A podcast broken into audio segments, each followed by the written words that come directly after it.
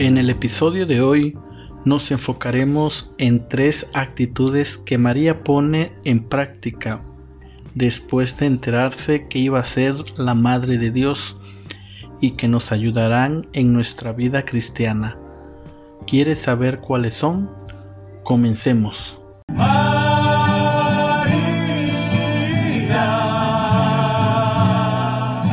quisiera ser como tú, fiel al Padre aceptando sus promesas y también su cruz.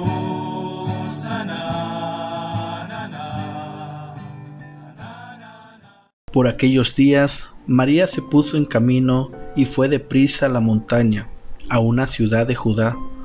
Entró en casa de Zacarías y saludó a Isabel. Y cuando Isabel oyó el saludo de María, el niño saltó en su seno. Entonces Isabel, llena del Espíritu Santo, exclamó a grandes voces, Bendita tú entre las mujeres, y bendito el fruto de tu vientre. Pero ¿cómo es posible que la madre de mi Señor venga a visitarme? Porque en cuanto oí tu saludo, el niño saltó de alegría en mi seno.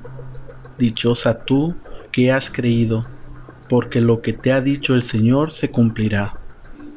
Entonces María dijo, Mi alma glorifica al Señor, y mi espíritu se alegra en Dios mi Salvador, porque ha mirado la humildad de su sierva. Desde ahora me llamarán dichosa todas las generaciones, porque ha hecho en mí cosas grandes el poderoso.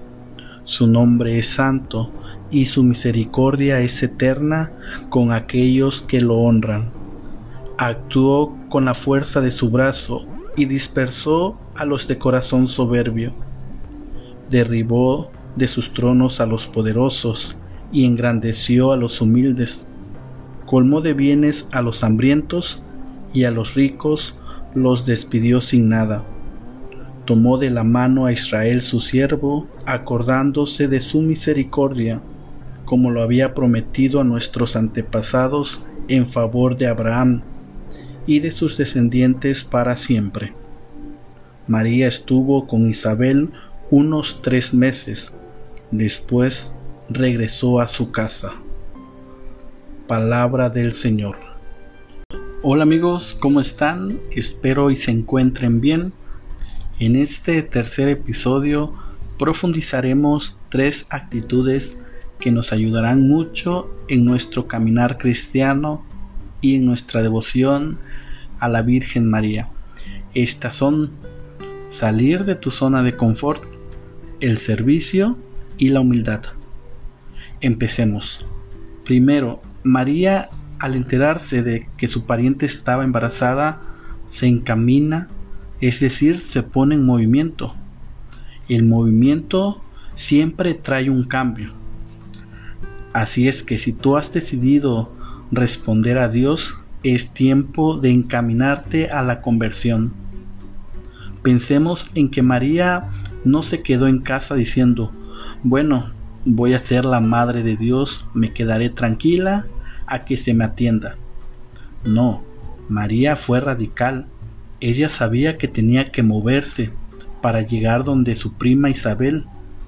Así nosotros debemos salir de nuestra zona de confort. Y aquí es donde entra la segunda actitud, que es el servicio. María no sale a presumir que va a ser la madre de Dios, no, ella sale a servir, sale a ayudar, ayudar en los quehaceres del hogar. El Papa en una de sus homilías del 25 de febrero del año pasado dijo, el más grande en la iglesia es el que sirve, no el que tiene más títulos. A María no se le ocurre sentirse superior. Ella sabe por el ángel que su hijo será el rey del universo y el de Isabel solo un precursor. Pero ella es la que corre donde vivía su prima y no busca excusas por estar encinta.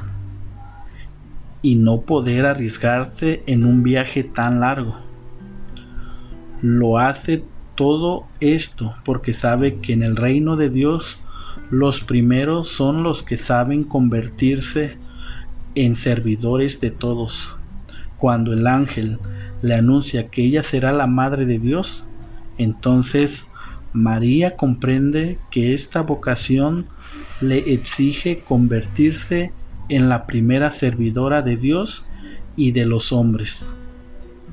Y ligada al servicio va la última actitud que meditaremos, que es la humildad. María se acerca a su prima con humildad y en este momento, cuando Isabel le dice, ¿quién soy yo para que la madre de mi Señor venga a verme? María no toma una actitud arrogante, sino todo lo contrario, y es ahí donde surge un hermoso cántico que es el Magnificat. Hay personas que por dar un servicio en la iglesia se sienten superiores a los demás, pero debe quedar claro que el servicio, si no se hace por amor y no lo hacemos para dar gloria a Dios, de nada nos sirve. Los invito, hermanos, a profundizar en estas tres actitudes de María y pensemos cómo estoy poniendo yo en práctica estas actitudes. Pidamos la intercesión de la Santísima Virgen María para alcanzar estas virtudes y que sean para mayor gloria de Dios. A Jesús por María.